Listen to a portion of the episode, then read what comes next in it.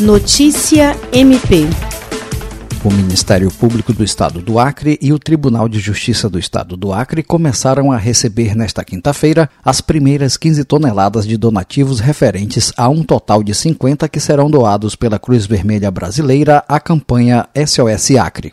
As doações recebidas pela Procuradora-Geral de Justiça Cátia Rejane de Araújo Rodrigues e pela presidente do TJ Acre, desembargadora Valdirene Cordeiro, serão destinadas às famílias afetadas pela alagação no estado. A chefe do MP Acreano declarou que a instituição fica extremamente grata por mais essa contribuição que a campanha SOS Acre recebe e agora vindo da Cruz Vermelha, que é referência em socorro voluntário no Brasil, e agradeceu em nome da instituição essa iniciativa que vai ajudar milhares de pessoas que precisam de auxílio nesse momento.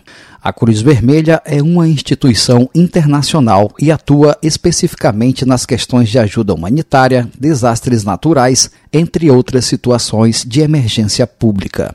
Jean Oliveira, para a Agência de Notícias do Ministério Público do Estado do Acre.